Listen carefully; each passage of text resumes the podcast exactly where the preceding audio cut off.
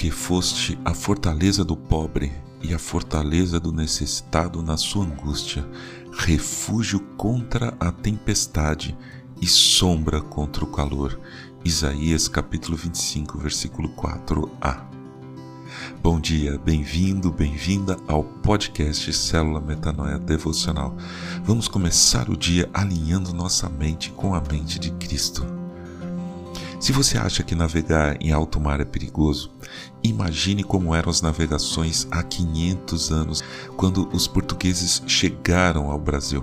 As tempestades, ondas gigantescas, falta de conforto, de higiene, tentativas de motim, semanas e semanas, às vezes meses de viagem. E lembre-se, as naus e caravelas que eles usavam eram movidas a vento, não tinham motores e, claro, sem GPS.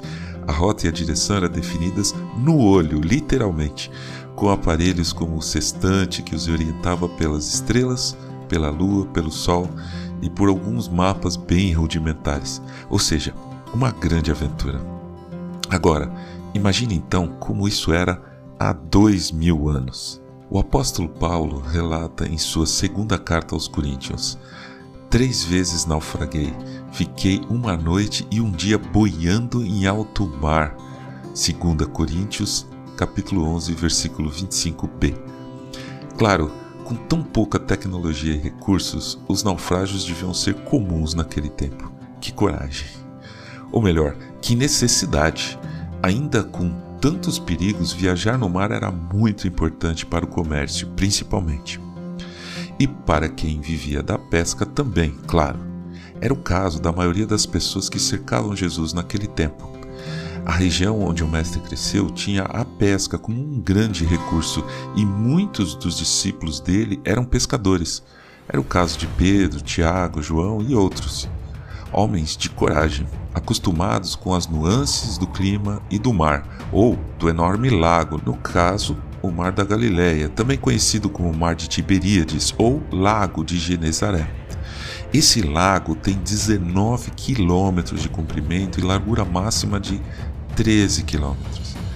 Não dá muito bem para ver a outra margem, parece mesmo um mar. Um dia Jesus pediu para o levarem para outra margem. No meio do caminho veio uma tempestade. Naqueles barcos precários, mesmo os pescadores experientes tiveram muito medo de morrer. E Jesus, num cantinho do barco, dormia. Chuvas, trovões, ondas, barco quase virando e Jesus tirava um cochilinho despreocupado. Devia estar muito cansado das caminhadas, mas principalmente ele tinha plena confiança no Pai. Ouça. E Jesus estava na popa, dormindo sob o travesseiro. Os discípulos o acordaram e lhe disseram: Mestre, o Senhor não se importa que pereçamos? E ele, despertando, repreendeu o vento e disse ao mar: Acalme-se, fique quieto. O vento se aquietou e tudo ficou bem calmo. Marcos capítulo 4, versículos 38 e 39. Ok, problema resolvido. Vocês podem agora se acalmar?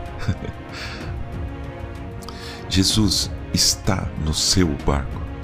Nessa viagem insegura e temerosa que parece ser a nossa vida de vez em quando, você convidou Jesus para estar junto? Se não convidou, faça isso agora mesmo.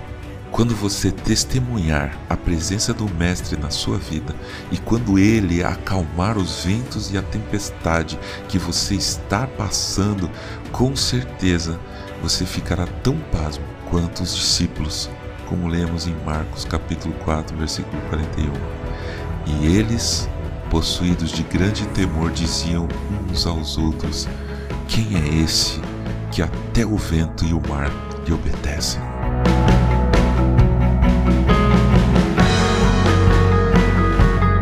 Ajude a espalhar a palavra de Deus, a seara é grande. Compartilhe esse áudio Siga-nos para receber automaticamente toda manhã nosso podcast. Estamos no Spotify e em várias outras plataformas. E se quiser falar com a gente, escreva para metanoia.devocional@gmail.com.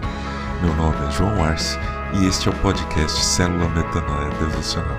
Que Deus te abençoe e te guarde neste dia que está começando. Que o Senhor sobre você levante o seu rosto e lhe dê a paz, hoje e sempre.